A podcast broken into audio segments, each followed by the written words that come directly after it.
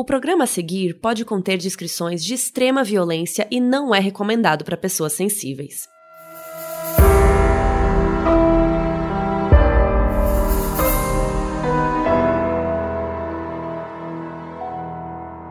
Oiê, aqui é a Carol Moreira. E aqui é a Mabê.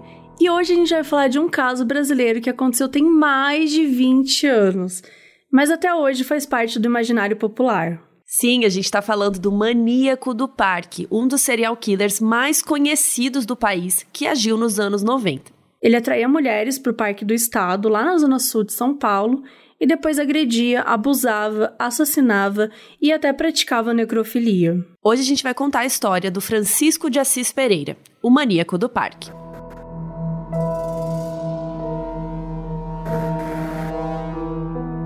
No dia 4 de julho de 98, o Brasil tava em euforia, é época de Copa, a gente sabe bem como é que é. E no dia anterior, numa sexta-feira, o Brasil tinha ganhado o jogo da Copa do Mundo contra a Dinamarca. Então a polícia de São Paulo estava meio preparada, porque quando tem essas comemorações, né, esses jogos muito clássicos, muito importantes, tem muito álcool envolvido, então acaba virando bagunça, acaba virando briga, acaba gerando alguns crimes. E aí no sábado a polícia já estava esperando algumas chamadas acontecerem. Só que uma delas chamou atenção. No Parque do Estado, lá perto do zoológico, em, entre a divisa de São Paulo, capital, com a cidade de Diadema, um corpo foi encontrado. Era uma mulher que ela estava já em estado de decomposição bem avançado e ela tinha os cabelos ondulados e escuros e estava vestindo só uma calcinha. E foi chamado o Departamento de Homicídios e Proteção à Pessoa e eles começaram a investigar o local. E assim, já estava meio evidente que era um assassinato. Quando começaram a analisar a cena do crime e toda a área ao redor, eles descobriram mais um corpo a mais ou menos uns 5 metros ali na mata pensa que era muito mato, gente. Então não é que tava, tipo, tudo ali, né, fácil de ver. Então eles foram investigando e descobriram esse outro corpo. E dessa vez era mais macabro ainda. Era uma outra mulher que também estava pelada, mas estava de bota nos pés. E o bizarro é que ela estava de quatro. O corpo estava meio encostado de um jeito que parecia que ela estava de quatro, assim. E esse corpo não estava tão decomposto. Parecia que o crime tinha acontecido há um dia, pelo menos. E nesse corpo conseguiram identificar várias mordidas na barriga, na parte interna das coxas, nos seios e também na vagina. A polícia não encontrou testemunhas ou nenhuma outra prova ali no local do crime. Os corpos foram enviados para o IML, o Instituto Médico Legal, e eles seriam a base dessa investigação, né? Já que eles não tinham mais nada. E uma coisa que intrigou muito a polícia é que o assassino nem tinha se dado ao trabalho de enterrar os corpos. Ele largou essas mulheres ali no meio da mata de qualquer jeito. Para a polícia, era claro que o criminoso era um exibicionista. Ele queria que alguém encontrasse esses corpos. Isso foi no sábado, né? E aí, na segunda noite, pouquinhos dias depois, outra chamada foi feita à polícia tinham encontrado mais dois corpos lá no Parque do Estado. Eram mais duas mulheres e elas também só estavam de calcinha. E as duas estavam em estado avançado de putrefação. De novo, não tinha nada ao redor, não acharam nenhum tipo de documento, não tinha bolsa, roupa, enfim. E assim, isso é muito ruim, porque dificulta a identificação das vítimas. E sem saber quem eram as vítimas, fica muito mais difícil encontrar o responsável, investigar, né, saber de onde partir e tudo mais ou saber, enfim, quando que desapareceu, essas coisas que sempre ajudam na investigação. E agora a polícia estava super preocupada, porque a gente está falando de quatro corpos de mulheres, todas praticamente nuas, encontradas na mesma região do Parque do Estado. Então, muito provavelmente tinha sido por um único assassino, e ele era um serial killer. E se você tá curtindo esse episódio, a gente quer aproveitar para te dar uma dica muito legal, porque tá chegando um podcast novo de crimes reais aqui no Brasil, que se chama Case File. O podcast original australiano começou lá em 2016 e já teve mais de 400 milhões de views. O apresentador é misterioso, anônimo mesmo, E assim, eles fazem muito sucesso lá fora. E, gente, o primeiro episódio é sobre o Pedrinho Matador, que é um assassino brasileiro bem famoso, que não tem episódio aqui no Modos, então a gente recomenda que vocês ouçam lá. O episódio tá muito bom. Serão 10 episódios nessa primeira temporada de estreia e eles vão manter esse narrador misterioso, só que agora brasileiro. E a gente vai deixar o link na descrição aqui do nosso episódio, mas você também pode entrar em casefilepodcast.com barra português, tipo português e um E no final, português. E é a primeira vez que o Casefile tá fazendo uma versão em uma língua que não é inglês. Então, assim, se você curte podcast, tipo mods e tal, você vai poder ouvir também agora em português o Casefile. Toda terça e quinta tem episódio novo, então vão lá. Na terça, 7 de julho, a mídia estava enlouquecida. Já tinham saído em todos os jornais as notícias sobre um tal de maníaco do parque, que foi o nome que foi dado a esse suposto serial killer. Então, três cadáveres foram enviados para um IML. Só que esses corpos estavam muito decompostos e alguns até faltavam umas partes, gente, que devem ter sido atacadas por animais ali da mata e tal. E tudo isso dificultava descobrir como elas tinham morrido. Provavelmente elas já estavam mortas há um mês ou mais.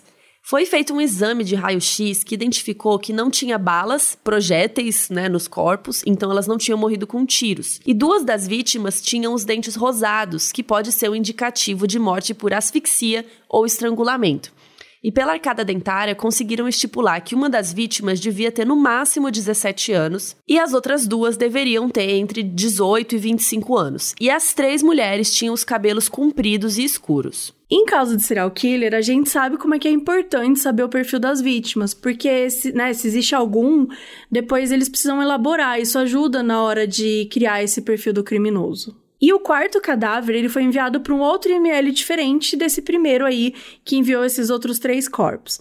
E o quarto corpo era o que a morte era mais recente. E ali eles esperavam que algum parente da vítima aparecesse. Esse corpo eles conseguiram analisar melhor, porque dava para ver todas as marcas.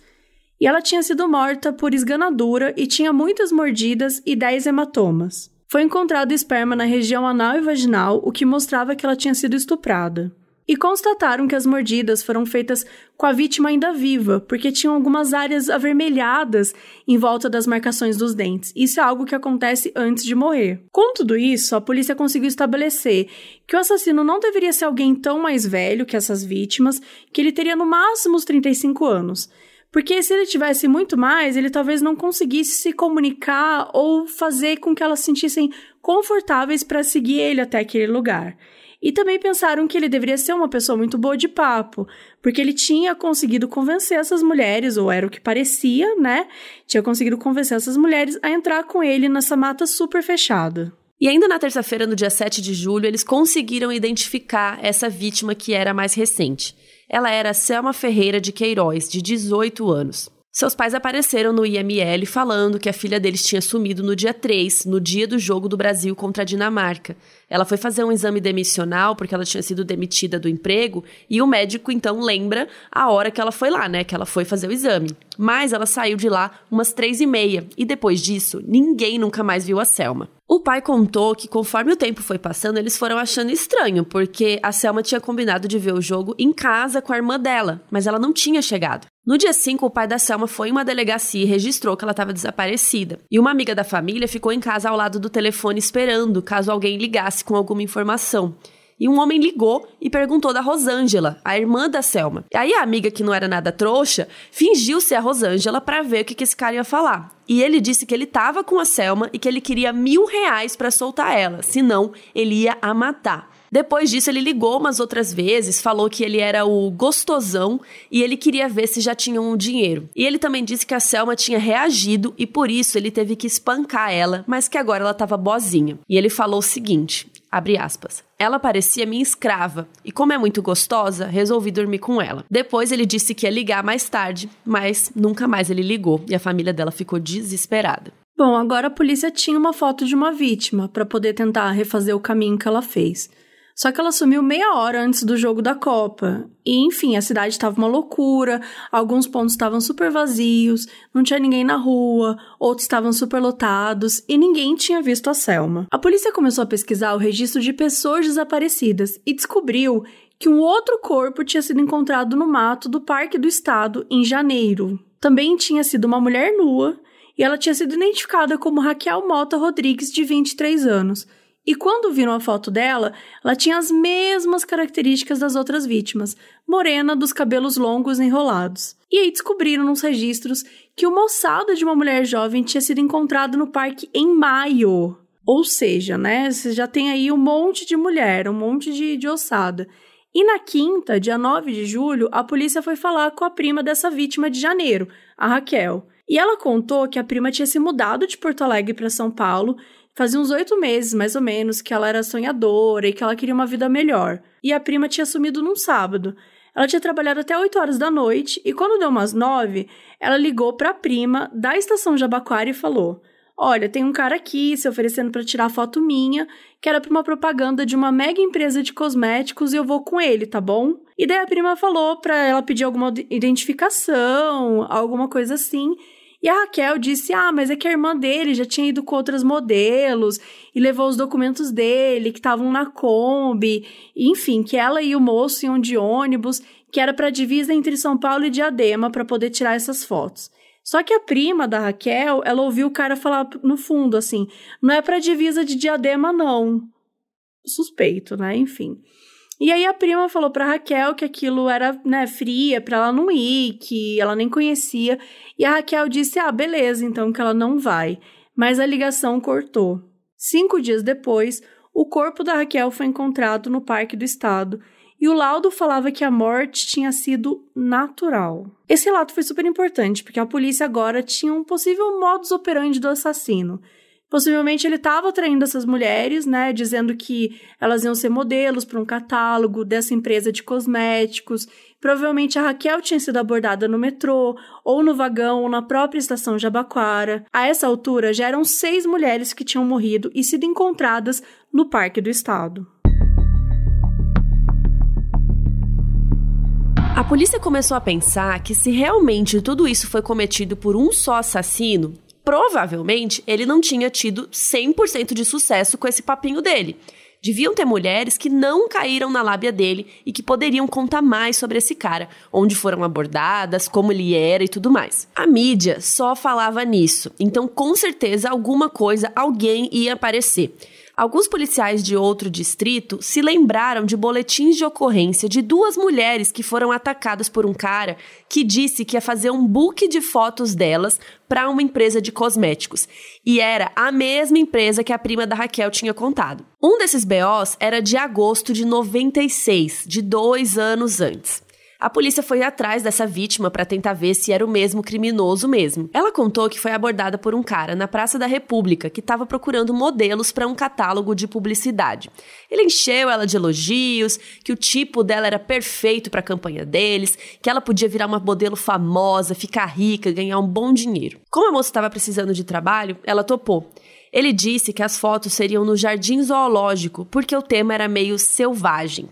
E ela disse que o cara ligou de um orelhão para uma suposta irmã dele, dizendo que ele estava levando uma modelo para as filmagens e já estava indo e tal. E aí eles pegaram um ônibus e desceram perto do zoológico e foram andando por uma trilha e se adentrando cada vez mais num mato.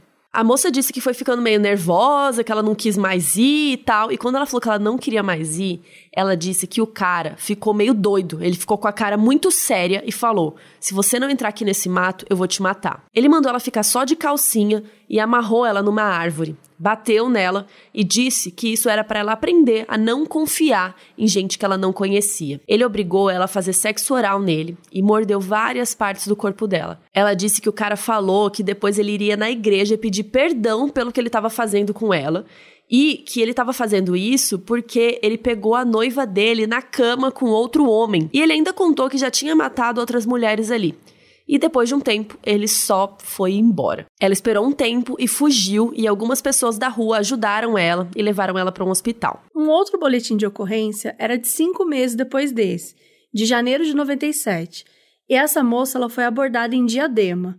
E o papo foi o mesmo, que precisava de modelos, ofereceu dinheiro, só que dessa vez ele disse que as fotos seriam no Parque do Estado.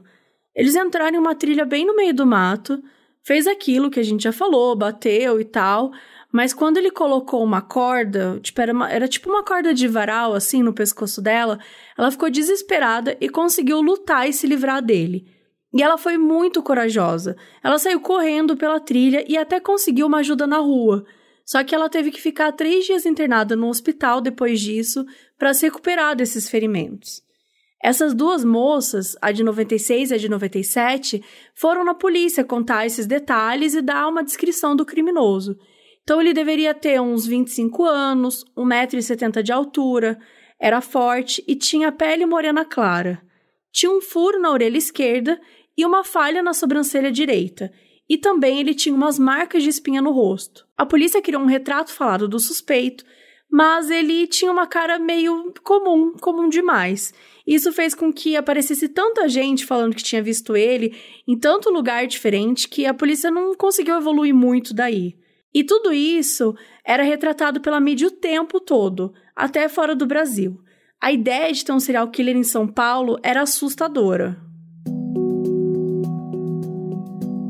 José Rubens Mainente trabalhava na TV Bandeirantes como repórter cinematográfico nessa época. Ele é pai do André Brant, nosso amigo e marido da Foquinha. E a gente perguntou para ele como é que foi trabalhar reportando esse caso. O dia a dia era muito exaustivo, que você ficava lá o dia inteiro no terreno ali perto do zoológico, que é onde ele levava essas meninas, segundo a polícia, e a gente ficava lá. É, a polícia ia lá tentar achar alguma coisa, a gente também via atrás.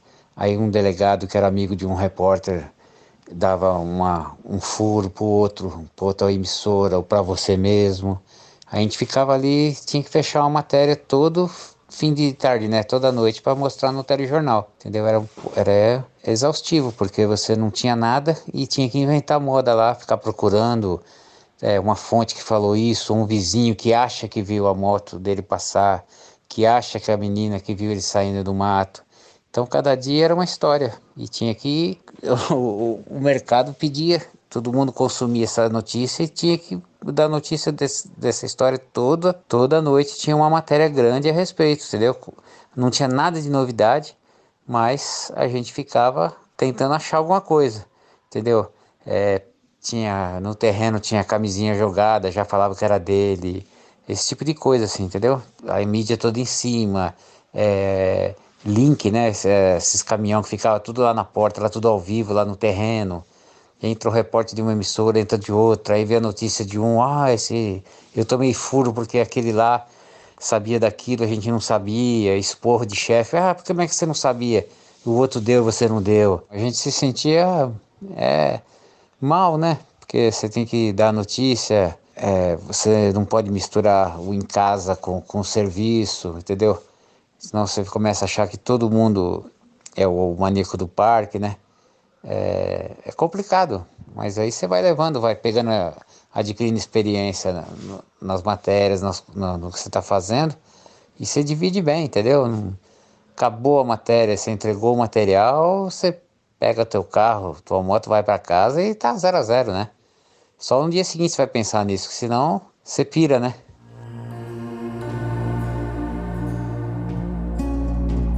Outra informação que foi muito útil, uma mulher ligou para a polícia anonimamente e disse que ela também foi abordada por um cara no metrô tentando transformar ela em modelo.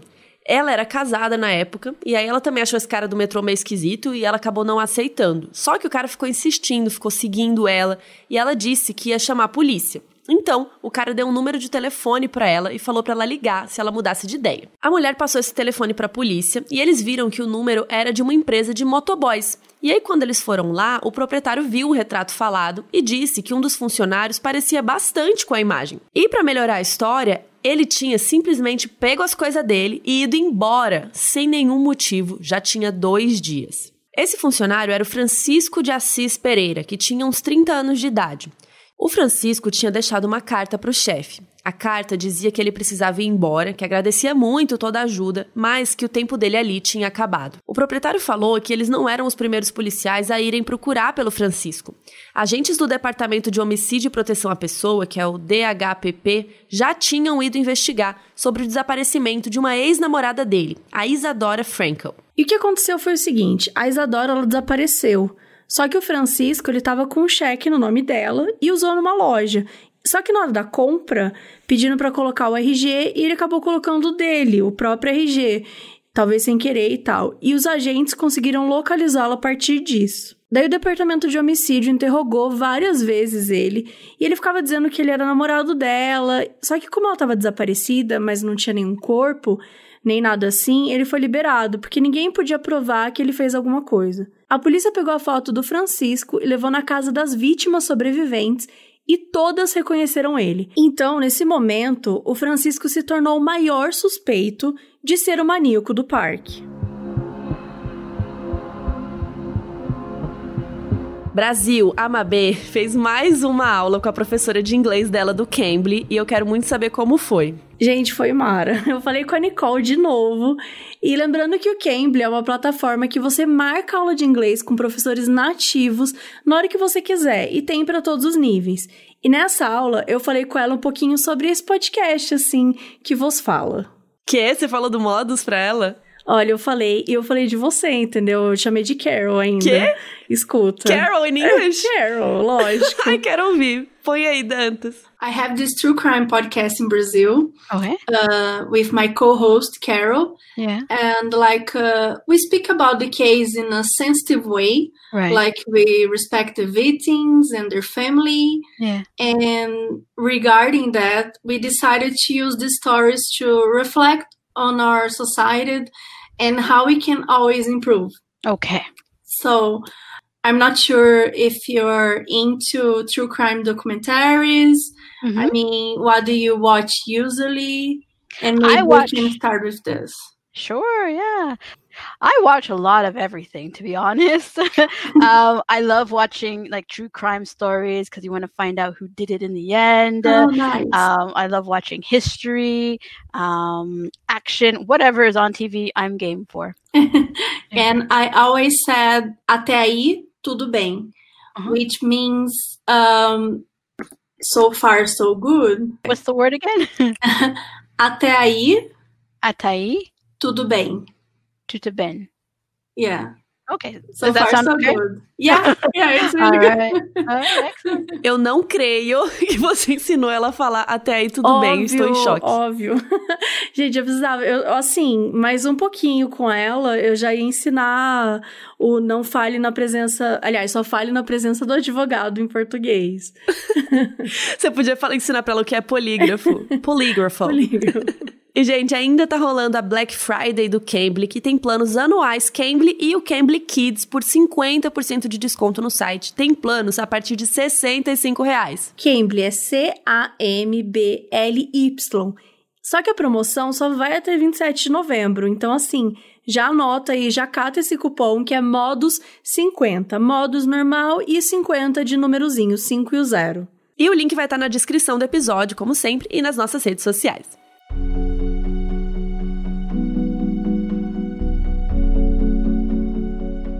Francisco de Assis Pereira, ou Chico, nasceu em 1967 na cidade do Guaraci, no interior de São Paulo.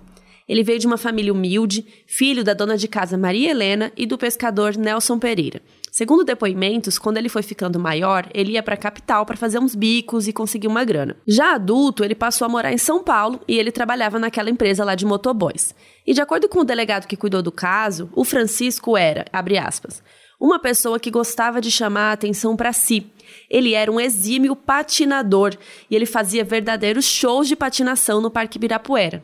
Tanto que ele recebeu o apelido de Chico Estrela. Trabalhava como motoboy, tinha uma vida normal, era querido pelas pessoas de seu convívio, tanto no trabalho quanto no parque. Fecha aspas. Mas, de vez em quando, ele podia assumir uma postura muito violenta. O proprietário da empresa que ele trabalhava já contou que uma vez um colega fez uma brincadeira com o Francisco chamando ele de gay. E aí o Francisco espancou o cara. A polícia foi atrás da família do Francisco. Revistaram as casas e entrevistaram eles. A mãe dele, a Maria Helena, falou: Olha, se ele fez isso, algum problema muito sério ele tem. Ele tem que se entregar para a polícia. E eles conseguiram mais informações sobre a vida dele. Então, Francisco engravidou uma namorada quando eles eram adolescentes ainda, só que ele não achava que era o pai da criança. Então, a moça não quis mais saber dele. Só que quando ela foi ter o neném, ele ficou doido, foi no hospital atrás dela e querendo ver o filho, mas ela não deixou e ele nunca conheceu a criança. Enquanto a polícia fazia né, as buscas pelo Francisco, que estava fugitivo, apareceu uma outra vítima que sobreviveu. E o caso dela tinha acontecido em julho de 97. O relato dela era muito parecido com os outros. Um cara que chegou com papo de modelo, levou ela para o mato, ela foi espancada e o criminoso tentou estuprar pelo ânus, mas não conseguiu ter uma ereção. Então ele a obrigou a fazer sexo oral nele. Tudo isso enquanto batia e mordia a moça. E ela contou também que ele cochilou do lado dela, com a mão no pescoço, como se fosse sufocar, assim. E quando ele acordou, ele começou a chorar muito e disse que ela tinha sido boazinha e por isso ia deixá-la viver. E ela pediu para ele não abandonar ela ali no mato, tipo, ela tava perdida, assustada, enfim, não sabia como sair, e ele a levou até o terminal de ônibus. Tipo, bizarro. É chocante, né? E aí as buscas continuavam e mais uma vítima viva apareceu. Algumas pessoas associam como sendo a primeira vítima do maníaco, porque ela foi atacada dia 4 de julho de 94, quatro anos antes. Essa moça era uma empregada doméstica que conheceu o Francisco em fevereiro de 92 no Parque Ibirapuera. Ele era o líder de um grupo de patinação que se chamava Suicidas da Patinação e depois mudou o nome para Night Rollers, que eu achei muito melhor do que o anterior. E os dois participaram de várias apresentações e os dois começaram a ter um rolo. Um dia ele comentou que tinha que ir buscar dinheiro na casa de um irmão e tal, e fez aquela mesma coisa. Levou ela para um mato, bateu e tentou estuprar. Só que quando ele mandou ela fazer sexo oral nele, ela mordeu o pênis dele muito forte. E quando ele saiu de perto porque ele estava com dor, ela conseguiu sair correndo. Perfeita. Foge, minha filha. E ela ainda conseguiu ouvir ele gritando: Eu te amo, você sabia que o que eu mais queria era ter um filho com você. E depois que ela conseguiu ficar bem, ela contou para um amigo da patinação e tal. E aí ele tentou falar com o Francisco, o cara ficou puto e tudo. Mas ele disse que ela tava doida, que não aconteceu nada, que ela tava triste porque eles tinham terminado, essas coisas. O que me desespera é que ela contou pro, pra um amigo, né, da patinação, e ele foi, tipo, trocar uma ideia com ele, mas assim, não é como se ela tivesse contado uma coisa simples, sabe? Tipo, ah, ele deu um calote em mim. Tipo assim, ele fez algo muito grave. Ele agrediu ela, ele ameaçou, ele fez coisas horríveis. E isso me incomodou muito, assim, sabe? De. É claro que é foda também, porque a gente sabe o quanto as vítimas se sentem acuadas, né? Pra... Ainda mais o fato de que ela conhecia ele. Então ela provavelmente devia sentir muito medo de denunciar. Mas é muito foda ver essas pessoas se safando nessas, assim, também por causa disso. É, ele ficou bem puto quando ela contou a história, mas depois, quando ele foi tirar satisfação, ele meio que acreditou no papinho dele. Mas eu imagino que ele deve ser muito bom de papo, né? Porque todo mundo caía nessa conversa dele, então deve ter sido algo é, assim. Ele era bem manipulador, né? Mas aí a polícia voltou para o Parque do Estado para poder encontrar mais provas e algumas coisas na mata. Acharam uma carteira de trabalho de uma mulher, e vários objetos pessoais, tipo sapato, escova de dente, algumas calcinhas. Fizeram um mapeamento daquela área toda e eles foram cruzando quais lugares os corpos foram encontrados e onde os sobreviventes disseram ter sido atacadas. E aí o delegado recebeu uma ligação do chefe do Francisco, lá da empresa de motoboys, pedindo para dar uma passada lá. Quando ele chegou, o cara mostrou um vaso sanitário quebrado e dentro lá tinha um pedaço de um osso bovino e a carteira de identidade de uma das vítimas que tinha sido encontrada morta no parque, a Selma, aquela que era o quarto corpo do, do IML e tal. Um outro depoimento que teve foi da travesti Tainá Rodrigues. A gente não conseguiu encontrar informações melhores sobre ela, se ela se identificava como trans ou travesti, ou se foi algo atribuído a ela, mas as fontes que a gente encontrou se referiam a ela como travesti, então por isso que a gente resolveu seguir assim. Eles moraram juntos um ano e pouco, mais ou menos. Eles também é, tinham relações sexuais.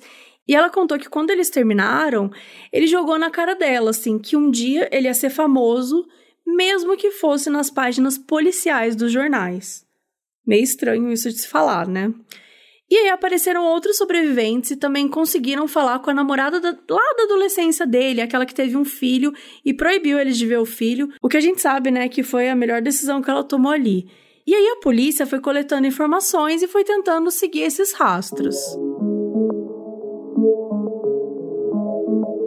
Foram 23 dias de buscas até que o Francisco foi encontrado em Itaqui, no Rio Grande do Sul, e foi preso. Essa cidade tem uma fronteira do Brasil com a Argentina e ele tinha viajado uns dias fugindo. Ele tinha passado pelo Paraguai, pela Argentina e tinha voltado para o Brasil nessa cidade aí de Itaqui. O Francisco chegou lá dizendo que ele se chamava Pedro e pedindo abrigo em troca de qualquer serviço que eles precisassem. E ele ficou lá por uma semana, onde ele conheceu o pescador João Carlos Vilaverde. Ele tinha visto a foto do Francisco na televisão como lá procurado. Então o João Carlos e os outros pescadores se esgueiraram na casa quando o Francisco estava pescando, e eles viram uma identidade dele e confirmaram que ele era a pessoa que estava sendo caçada pelo Brasil inteiro. Então ele ligou para a polícia e denunciou onde o Francisco estava, e a polícia foi até lá, prendeu ele e ele foi escoltado de volta para São Paulo. Meu, imagina que louco chegar o cara assim na cidade, sei lá. Na sua lugar, casa. Na sua casa, exatamente. Você, isso, isso às vezes acontece muito em filme, né? De, de, às vezes até coisas que são reais, ou enfim, coisas que são fantasiosas, mas de estar tá uma pessoa falando com você e depois aparecer na televisão e as pessoas olham, nossa, essa pessoa acabou de passar aqui. E, e eu É sempre fico horrível. pensando como deve ser desesperador, né, pra, pra uma pessoa ver isso, saber que ela tá tão próximo de uma pessoa tão perigosa, tão violenta. Deve ser bem intenso. Não, imagina você saber que é um amigo seu. Imagina, Sim. a Mabê some e aí tá lá na polícia, Mabê procurada. Ai, Fala, não. o quê? A Mabê, ela é ótima, gente boa, Ela faz podcast assim? comigo, como assim? É, deve ser desse jeito, cara. Essas Deve pessoas ser. são manipuladoras, né? São atores, atrizes. Total. E aí, voltando, de acordo com o delegado, quando o Francisco foi preso, ele só ficava falando: não fui eu, sou inocente, dando o famoso golpe, né? E aí o delegado foi pegar o mandado lá no fórum para mandar ele para um presídio. Só que ele recebeu uma ligação da delegacia falando que ele para ele correr, que o Francisco queria falar com ele. Quando ele chegou lá, o Francisco admitiu tudo, descreveu detalhadamente os crimes. Ele contou que a primeira vítima foi na semana do Natal de 97. Ele abordou uma moça no metrô, lá na estação de Abaquara. Ela tinha passado o Natal, né, na casa dos patrões e estava indo passar o Ano Novo com a família. E aí ele abordou ela e tal e levou ela para o parque, violentou e estrangulou. E de acordo com o delegado, o Francisco não tinha uma periodicidade assim específica de assassinatos, não tinha um cronograma do tipo uma morte por semana. Ele acordava com aquela vontade, com aquele desejo, e ele ia lá e fazia, e tentava com alguma pessoa e tal. E ele contou também que ele ficava horas e horas deitado com o corpo das vítimas, beijando, acariciando. E o delegado notou que até quando ele estava relatando essas coisas simples e tal, dava para perceber que ele estava sentindo prazer em lembrar daquilo. E ele contou que tinha alguma coisa ruim dentro dele, que ele não podia controlar. E o Francisco contou um caso de uma vítima que ele ficou meio que apaixonado pelo cadáver dela, porque, segundo ele, depois de matar e tal, o corpo dela reluzia a luz da lua de uma forma muito bonita e ele ficava encantado.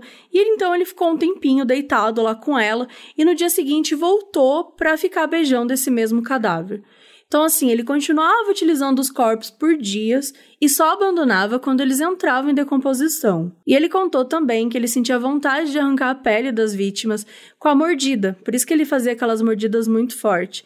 Então, assim, como se já não bastasse o assassinato, como se não bastasse o estupro e necrofilia, ele também tinha uma tendência ao canibalismo. E nessas confissões, o Francisco contou tudo, como se aproximou e o que fez com cada vítima. O Francisco se comprometeu a levar a polícia ao paradeiro do corpo da Isadora, que era o único que estava faltando, aquela moça que ele usou o cheque e tal. Então eles escoltaram o Francisco até o Parque do Estado. E o relato do delegado diz que quando eles chegaram lá, o Francisco mudou muito.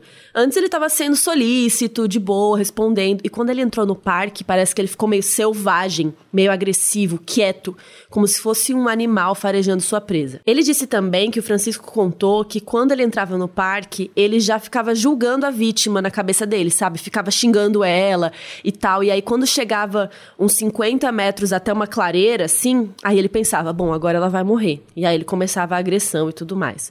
O Francisco levou a polícia até essa clareira e depois andou mais uns 200 metros pro lado, assim, e chegou numa segunda clareira menorzinha e aí mostrou onde estavam os restos mortais da Isadora. No episódio da Investigação Criminal, que é uma série que traz alguns casos, assim, de brasileiros, tal. A gente já falou sobre o caso Nardoni, tem o caso da Suzane também. Ele tá lá no, na Amazon Prime Video, então vocês conseguem assistir por lá.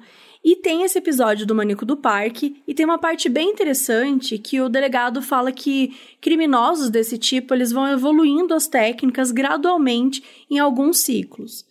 Então, no primeiro ciclo seria o de observação e de alguns crimes mais brandos, mais leves. Lá em 96 já tinha alguns relatos no metrô que você podia atribuir para ele, assim. Só que só em 97 que ele passa para o próximo ciclo, que seria o de matar né, de efetivamente matar. Um dos relatos de uma sobrevivente conta que ela conheceu o Francisco na fila de um cartório, que ele jogou a mesma conversa de sempre e tal e convenceu ela a ir lá fotografar. E eles se encontraram na estação Jabaquara. Ele falou para ela: "Ah, você demorou, eu tava com uma equipe aqui, eu até mandei eles irem logo para ir gravando umas externas, mas você pode vir comigo na moto, que tal?". E aí ela foi. E aí ele levou ela para mata e ele falou: Ah, vamos adiantar a sessão então, põe o biquíni que você trouxe. E começou a fotografar ela. Só que rapidamente ele já mudou e já começou a agredir. Ele pegou uma tesoura que tinha na mochila para usar como arma, estuprou ela e amarrou ela com um cordão da própria mochila. E falou para ela contar de 1 até 2 mil. E ele foi embora, só que ele falou que se ela levantasse e fosse embora antes de chegar até o 2000, né, até o número 2000, que ele ia caçar e matar ela ali mesmo. O Francisco foi embora e ela ficou até ali, contou até 2000 e depois saiu, nua, no meio da, da rua, assim, até que um ônibus parou e o motorista ajudou e levou ela para a delegacia. Então essa primeira fase seria classificada por crimes que ele ainda não matava a pessoa. Aí a gente chega na segunda fase, que seria quando ele começou a matar. Um dos corpos encontrados era de uma adolescente que participava do movimento punk. O Francisco relatou como foi tudo com ela. Ele conheceu ela numa galeria de CDs de rock, se aproximou com aquela conversinha, levou ela para a clareira do parque e aí espancou ela. Só que anoiteceu e ele meio que se perdeu, então ele teve que passar a noite inteira lá com a menina. E nessa noite ele fez de tudo, gente. Ele agrediu, abusou ela de todas as formas. Ele amarrou um cordão no pescoço dela e ficou segurando ela como se ela fosse um animal. E ele acabou encontrando finalmente a parte onde ele botava os cadáveres e mostrou para ela, para ela ficar assustada. A menina pediu, quase implorando para ele fazer o que ele quisesse com ela, mas que não batesse mais no rosto. De acordo com ele, a própria menina se ajoelhou porque ela sabia que ia morrer. Ele amarrou um cadarço no pescoço dela, botou o joelho na nuca para fazer força e ficou puxando o cordão, matando ela estrangulada. E aí depois ele passou a noite lá com o cadáver e no dia seguinte foi embora. O Francisco tinha um modus operandi muito bem definido. Ele ia à prestação de metrô ou nas ruas, e ele procurava mulheres que aparentavam precisarem de atenção. E as enganava dizendo que era fotógrafo para grandes empresas de moda, que ia transformá-las em modelos e tudo mais. Quando elas acreditavam, né, ele, ele convencia elas e tudo mais, elas iam até ele para algum parque, para algum lugar, que poderia ser o parque do estado, ou às vezes ali perto do zoológico. Chegando lá, ele batia, estuprava, matava e praticava necrofilia com alguns corpos. Como muitos assassinos em série, ele tinha um padrão nas vítimas. Segundo o delegado, eram sempre mulheres morenas com cabelos longos enrolados e uma estatura meio parecida. E todas as vítimas parecem ter sido escolhidas bem semelhante com aquela ex-namorada que tinha as mesmas características, aquela ex-namorada que ele teve, que teve um filho dele e tal.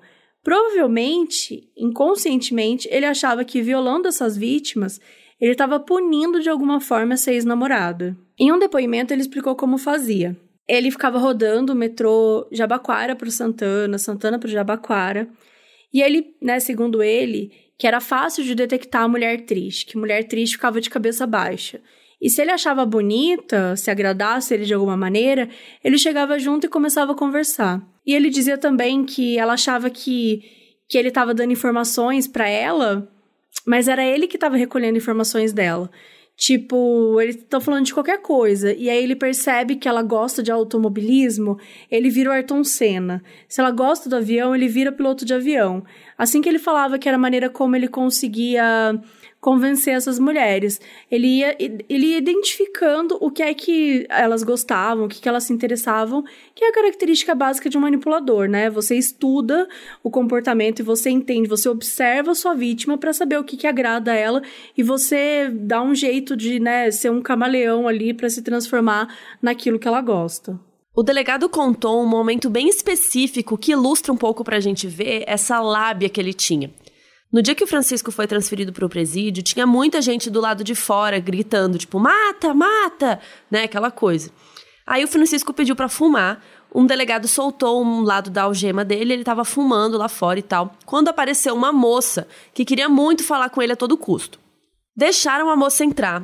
E ela era uma sobrevivente e ela tava pistola da cara, falando: Eu não acredito que você fez isso, você ia me matar, não sei o que, não sei o que lá. E de acordo com o delegado, na mesma hora, o semblante, a cara do Francisco mudou. E ele ficou falando: Não, eu jamais faria isso com você. Era uma força maior que tava me obrigando e tal. Gente, no fim das contas, a moça deu um beijo na testa dele e saiu chorando triste com a prisão dele. Depois que ela saiu, ele voltou pra cara dele normal, assim. Tipo, ele desfez. Cara, isso chocou muito a galera lá da delegacia. Aliás, é interessante que o Francisco disse que essas vítimas que diziam ter sobrevivido eram mentirosas. Ele não assumiu esses crimes. Ele só assumiu das vítimas que morreram. Ele disse que quem entrou com ele no mato não voltou mais. E isso pode ser talvez porque ele tinha medo de mostrar como se fosse uma fraqueza, né? Tipo, ah, eu não matei algumas. Ele queria falar, não, todo mundo que foi comigo morreu. E quando Francisco confessou tudo para a polícia, explicou os crimes e tal, ele contou também da sua infância que ele morou com uma família bem pobre. E ele disse que sempre teve muitos pesadelos, que ele tinha muito medo. Quando ele era pequeno, que ele caiu, né? Teve um acidente, que ele caiu de um barranco e tinha um monte de toco de madeira. E a orelha dele sangrou muito, mas não encontraram nada, né, quando ele foi para o hospital. E oito meses depois, ele levou uma cotovelada sem querer na cabeça, bem no mesmo lugar, e os pontos saíram e apareceu uma lasca de madeira dentro da cabeça dele. Então, assim, é, segundo ele, essa lasca de madeira teria ficado na cabeça dele durante oito meses. E outra coisa muito importante que pode ter influenciado na formação psicológica dele é que quando ele era criança, segundo ele, ele foi molestado por uma tia, que ele chama de Diva, que é a irmã caçula da mãe do Francisco. E ela é 14 anos mais velha que ele, então, por exemplo, quando ele tinha 5, ela tinha 19. É uma diferença de idade assim absurda. Em 98, depois desse depoimento, a diva ela foi encontrada e ela foi entrevistada pela Folha de São Paulo e negou todas as acusações. Ela disse que o Francisco é maluco, que ela sempre foi namoradeira, mas que nada a ver com parente e tal. E aí ela diz, abre aspas, talvez ele queira me possuir, me ter como namorada, mas eu não estava sabendo, fecha aspas. E ele também disse que um tio materno tentou estuprá-lo diversas vezes e que esse tio falava para ele fazer umas coisas com ele em troca de bala e dinheiro quando ele era criança.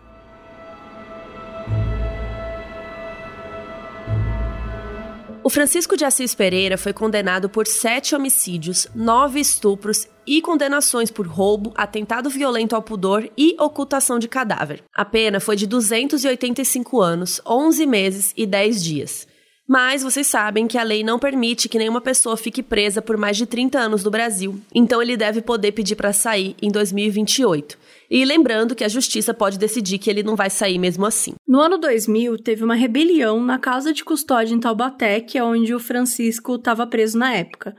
Um grupo de presos estava planejando uma revolta e de alguma forma eles conseguiram duas armas e eles usaram para capturar mais ou menos 20 familiares para usar de refém ali no dia, pessoas que estavam visitando, tal, a família, alguém que estava preso e tal. A rebelião toda durou 36 horas e levou à morte de nove presos, três deles decapitados. Erroneamente, foi noticiado que o maníaco do parque era um desses que tinha sido morto, por colegas que estavam no comando da situação.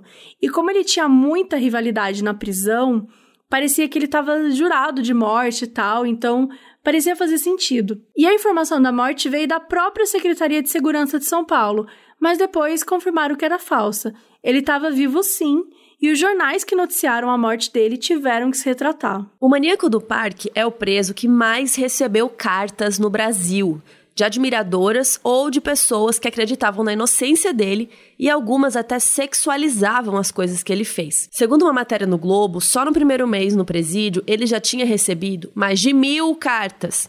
Inclusive, em 2002, ele se casou com uma mulher de Santa Catarina que era super admiradora dele, chamada Marisa Mendes Leve. Ela é pós-graduada em História e tem ascendência judaica. E ela conheceu o Francisco pelas reportagens sobre os crimes dele e começou a mandar cartas. E ele começou a responder e os dois se casaram. Mas, gente, desculpa, eu não, tenho, eu não, aguentei, eu tenho que rir um pouco, porque ela se divorciou dele porque ela achava que ele era violento, que ele tinha comportamentos estranhos e atitudes agressivas. Amada.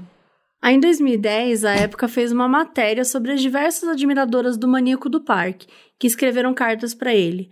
A gente vai ler dois trechos das cartas que foram retirados dessa matéria, que está lá no site da época. O nome da matéria é As Maníacas do Parque. Nome de muito mau gosto, sim, por sinal. E cada Faz trecho. sensacionalismo. É, o famoso sensacionalismo. E cada trecho é de uma admiradora diferente. Abre aspas. Eu não sei o que fazer para te distrair, mas eu tenho uma ideia. Primeiro, quero dizer que eu te desejo, todas as noites. É muito bom. Te acho gostoso, meu fogoso. Você tá juntinho comigo dentro do meu coração. Depois que eu chego em casa, queria você de corpo e alma, te amando. Te quero de qualquer jeito. Eu te amo do fundo do meu coração. Não perca a esperança. Acredite em Deus, porque algum dia a gente vai se encontrar. Sei do seu comportamento doentio, por isso quero que fique calmo. Fecha aspas. A outra carta, abre aspas. Fico irritado em ver comentários sobre o seu caso. Saio de perto porque alguns entendem o que digo e outros não. Para evitar conflitos, prefiro recuar. Tenho 24 anos, trabalho e estudo.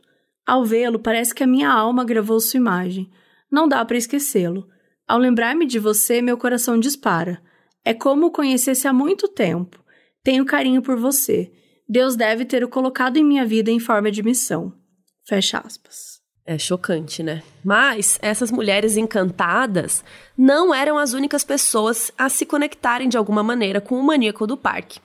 O jovem Jonathan Celestrino se identificava tanto com o Francisco que ele resolveu fazer o quê? Virar um serial killer. Ele acabou ganhando o apelido de Maníaco da Cruz e ele matou três pessoas no Mato Grosso do Sul e foi preso aos 18 anos. O nome veio do fato dele deixar as vítimas numa posição como se elas estivessem sendo crucificadas.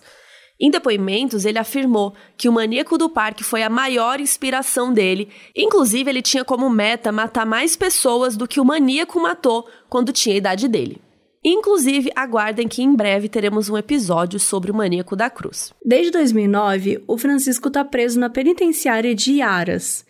Em 2018, ele foi entrevistado e mostraram fotos das vítimas para ele para ver como é que ele reagia. Essa entrevista é bem chocante, assim. E ele tá bem calmo, bem tranquilo. Ele fala delicadamente: ah, essa aqui é bonita.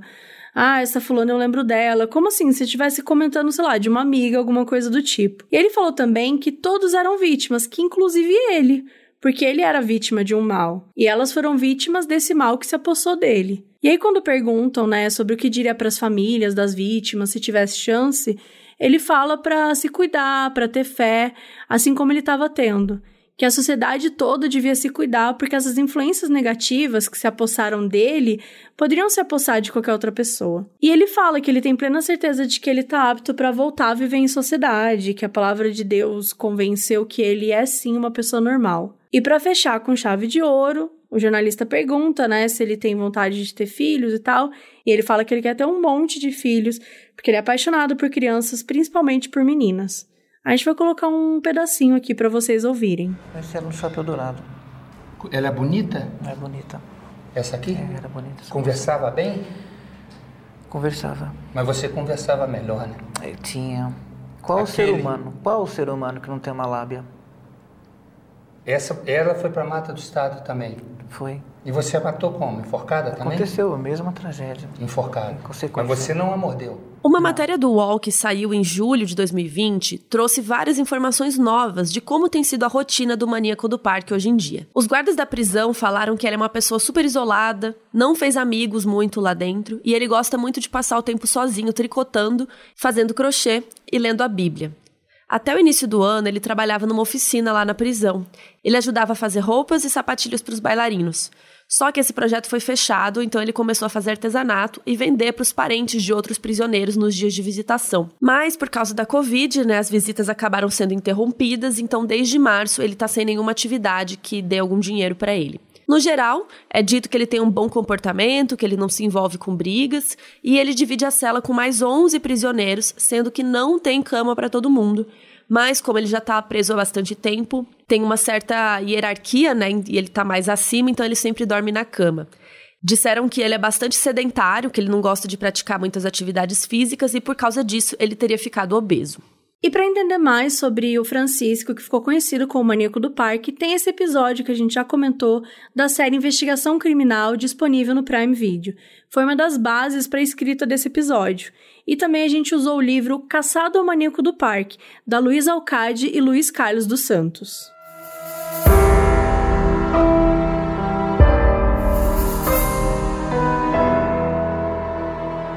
Esse episódio foi escrito por Carol Moreira e Luiz Leite e apresentado por Carol e Mabê.